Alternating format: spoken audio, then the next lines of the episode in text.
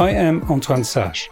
Welcome to IPEM Pulse, a special series of our private equity podcast to share with you the pulse of IPEM in Cannes 24.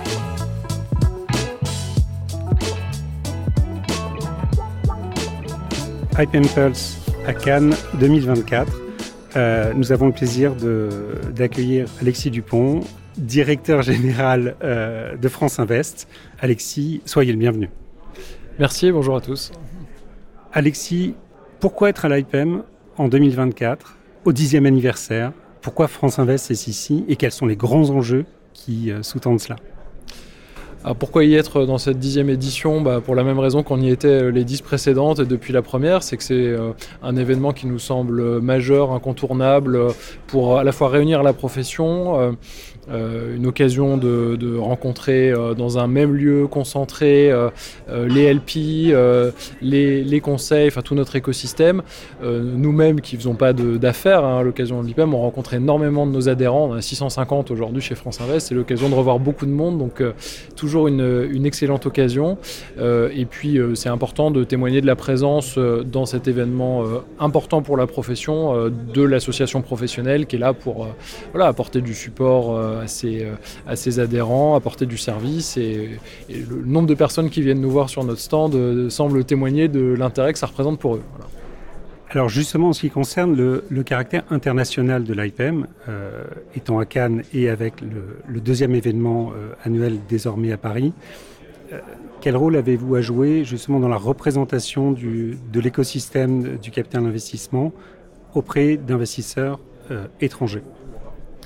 La particularité de l'IPEM, c'est que c'est une occasion pour chaque euh, GP, euh, société de gestion individuellement, d'aller rencontrer euh, ses clients, ses, futurs clients, ses, prospects éventuels, et de parler de ses, spécificités et ses caractéristiques. Nous, le rôle qu'on a dans ce, ce cénacle et dans les débats qu'on peut avoir avec des, investisseurs, c'est de leur parler de la profession en général, de ses caractéristiques, euh, de ses euh, atouts. Euh, le, marché français, c'est le premier marché de l'Union européenne. C'est devenu, un, enfin, c'est un marché qui s'est beaucoup développé en une dizaine d'années, qui représente une force de frappe très importante au service du, développement des entreprises, au bénéfice des épargnants, au bénéfice des, investisseurs français et internationaux qui nous font déjà confiance.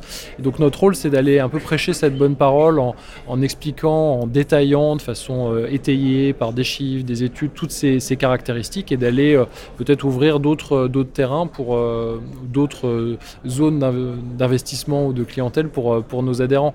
Alors, à ce sujet, Qu'en est-il de la démocratisation ou de l'ouverture de la souscription à des, à des produits de private equity pour de, on ne peut pas parler de primo-accédants, mais pour de nouveaux, nouvelles catégories d'investisseurs?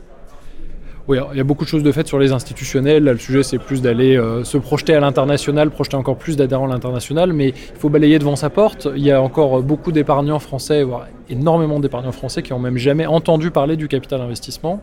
Euh, la part du capital investissement dans l'épargne des Français, c'est euh, rien du tout. C'est vraiment une proportion anecdotique et c'est une anomalie par rapport à ce qu'on voit dans les allocations d'actifs dans d'autres pays, je pense outre-Atlantique ou, au UK. Donc on a vraiment un travail pour soutenir ça, pour le développer. Euh, nous, on le fait. Il y a eu des initiatives déjà euh, dans euh, la loi Pacte en 2019. Il y a eu la loi Industrie verte l'année dernière qui va contribuer aussi beaucoup à pousser ça chaque société de gestion va jouer son rôle pour créer des produits, les, commercialiser, mais nous, on a un rôle particulier à jouer d'éducation vis-à-vis des réseaux de distribution, parce que ce sont les distributeurs qui vont faire la bascule et la conviction vis-à-vis des épargnants, et puis continuer à, plaider pour un environnement qui permette de le faire dans de bonnes conditions. Et justement, votre relation euh, euh, d'affaires publiques en la matière est toujours très intense bah, elle est toujours très intense parce qu'il euh, y a beaucoup d'intérêt euh, pour euh, notre classe d'actifs au sein des pouvoirs publics. Pour des raisons assez simples. C'est pas parce qu'on est gentil ou qu'on est convaincant, c'est parce que le soutien aux PME de notre pays, c'est hyper important. Il y a un enjeu de souveraineté. On a un mur des transmissions qui attend nos entreprises. Elles doivent en même temps faire face aux prix de l'énergie qui ont augmenté, se digitaliser, se décarboner, se transmettre à une autre génération.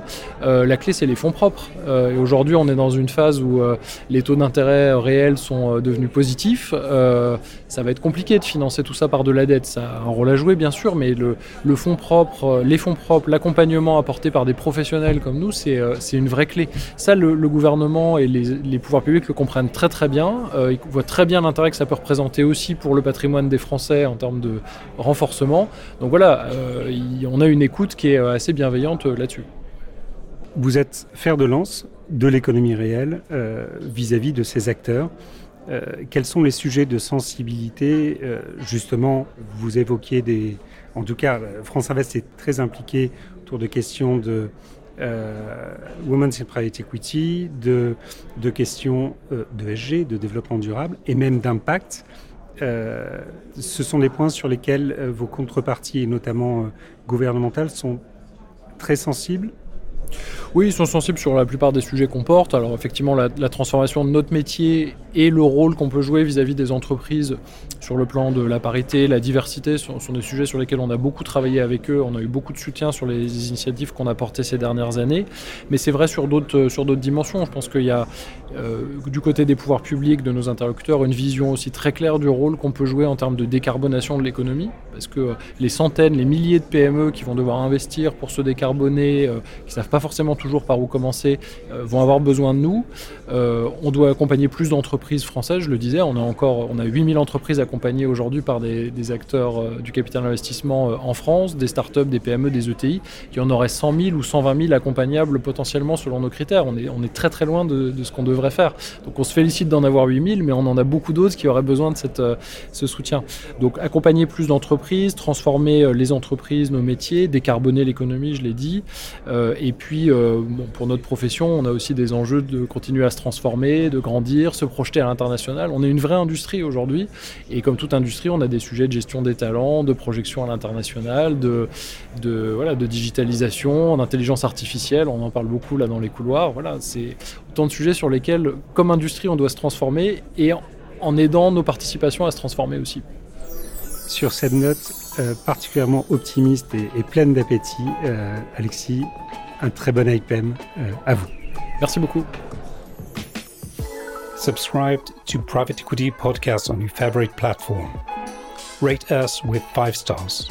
See you in our next episode.